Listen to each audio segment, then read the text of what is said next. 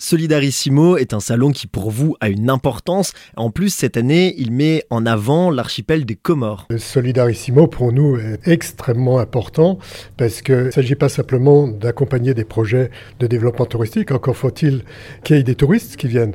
Donc il faut avoir derrière, une fois que le projet s'est développé, il faut avoir des actions de mise en marché de la destination et la promotion.